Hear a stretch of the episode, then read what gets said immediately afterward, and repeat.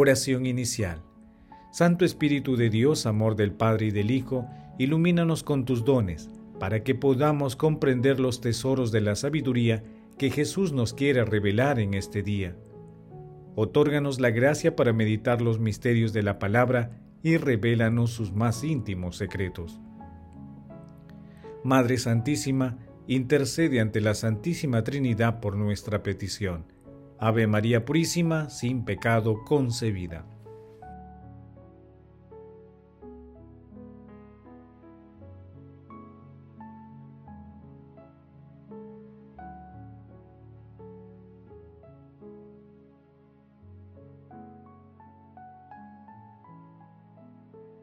Paso 1. Lectura.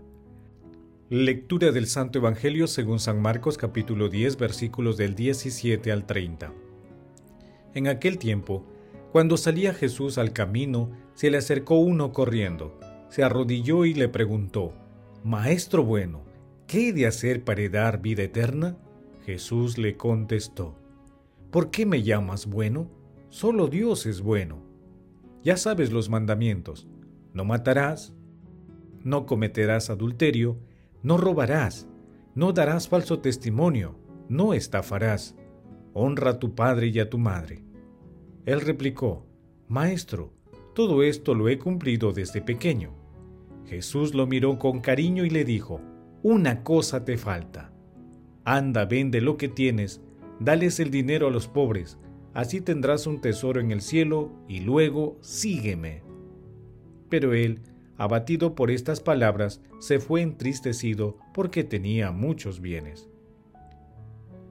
Jesús, Mirando a su alrededor dijo a sus discípulos, Qué difícil les va a ser a los ricos entrar en el reino de Dios. Los discípulos se extrañaron de estas palabras. Jesús añadió, Qué difícil es para los que tienen riquezas entrar en el reino de Dios. Es más fácil que un camello pase por el ojo de una aguja que un rico entre en el reino de Dios. Ellos se espantaron y comentaron, Entonces, ¿quién podrá salvarse? Jesús, mirándolos fijamente, les dijo, Es imposible para los hombres, no para Dios. Dios lo puede todo. Pedro entonces le dijo, Mira, nosotros lo hemos dejado todo y te hemos seguido. Jesús dijo, Les aseguro que quien deje casa, hermanos o hermanas, o madre o padre, o hijos o tierras por mí y por el Evangelio, recibirá ahora en este tiempo cien veces más, casas y hermanos y hermanas y madres e hijos y tierras, con persecuciones y en el mundo futuro vida eterna. Palabra del Señor, gloria a ti Señor Jesús.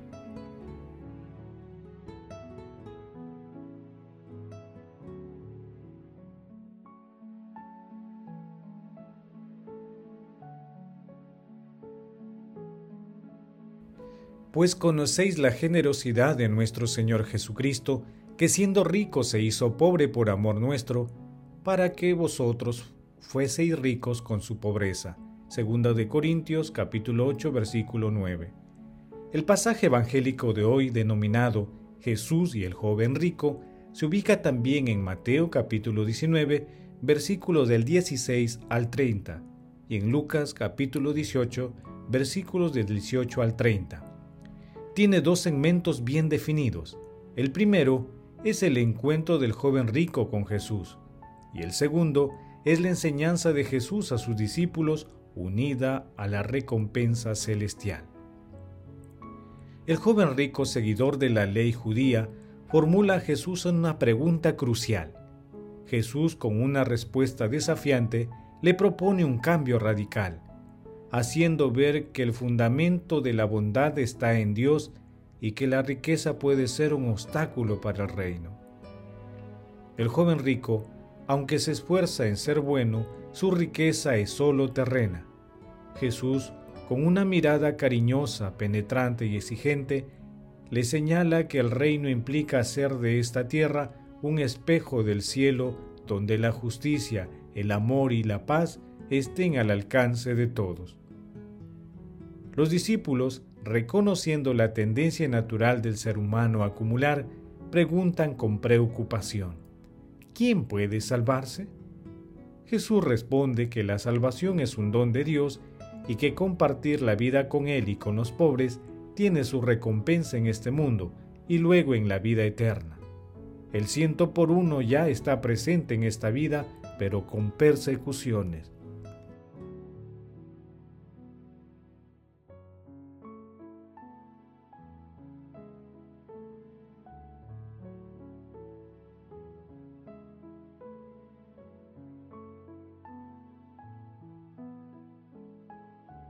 Paso 2. Meditación. Queridos hermanos, ¿cuál es el mensaje que Jesús nos transmite a través de su palabra? La pobreza es amor antes que renuncia. Para amar es necesario dar, para dar es necesario estar libre de egoísmo. Santa Teresa de Calcuta.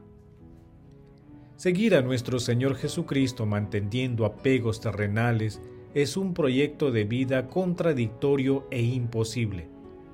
Los apegos endurecen el corazón, impiden amar y por consiguiente evitan la fraternidad.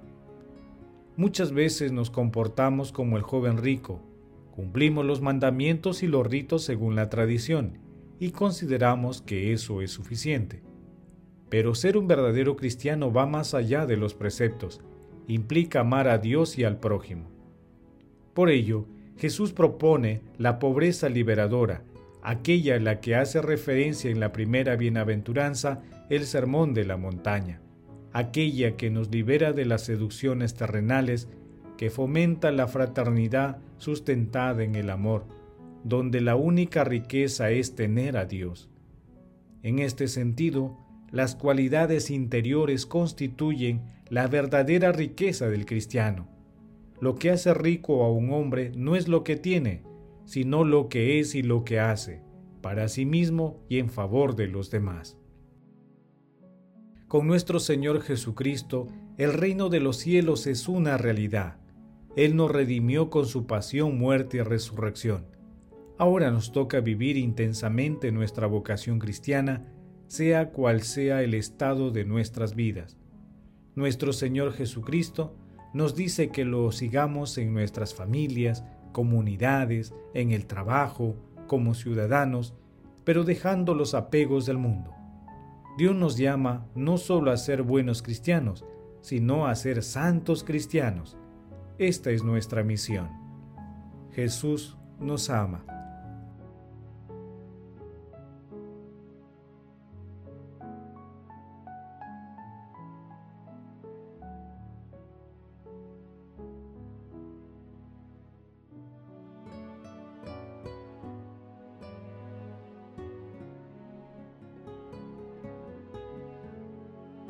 Paso 3. Oración. Te pedimos, Padre Eterno, que tu gracia nos preceda y acompañe, y nos sostenga continuamente en las buenas obras. Espíritu Santo, luz que penetras las almas. Ilumina nuestras acciones y enséñanos a amar a la Santísima Trinidad sobre todas las cosas y al prójimo como a nosotros mismos. Amado Jesús, te suplicamos que abras las puertas de tu reino a los difuntos y protege a las almas de las personas agonizantes para que lleguen a contemplar tu rostro. Madre Santísima, Madre de la Divina Gracia, intercede ante la Santísima Trinidad por nuestras peticiones. Amén.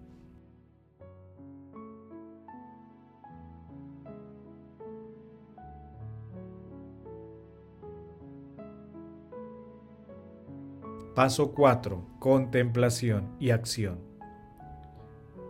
Hermanos, destacando las miradas de Jesús al joven rico y a sus discípulos, contemplémosle con un texto de San John Henry Newman.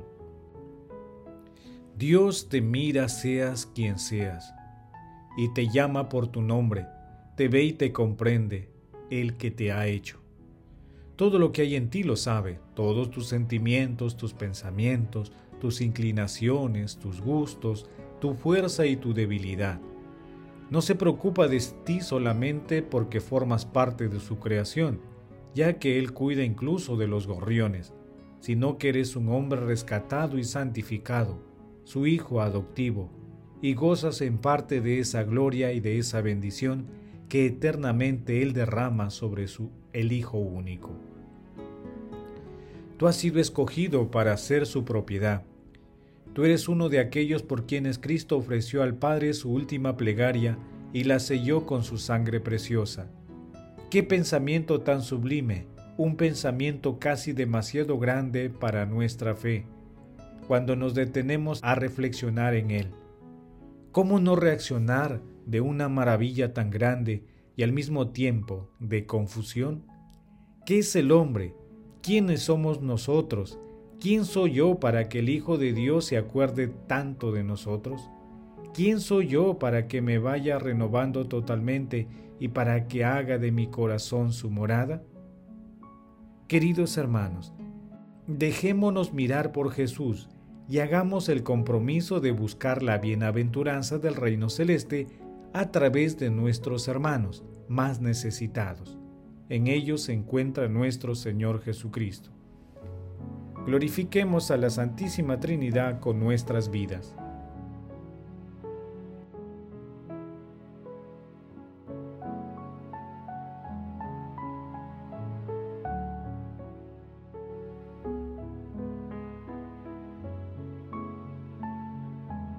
Oración final. Gracias Señor Jesús porque tu palabra nos conduce por caminos de paz, amor y santidad. Espíritu Santo, ilumínanos para que la palabra penetre a lo más profundo de nuestras almas y se convierta en acción.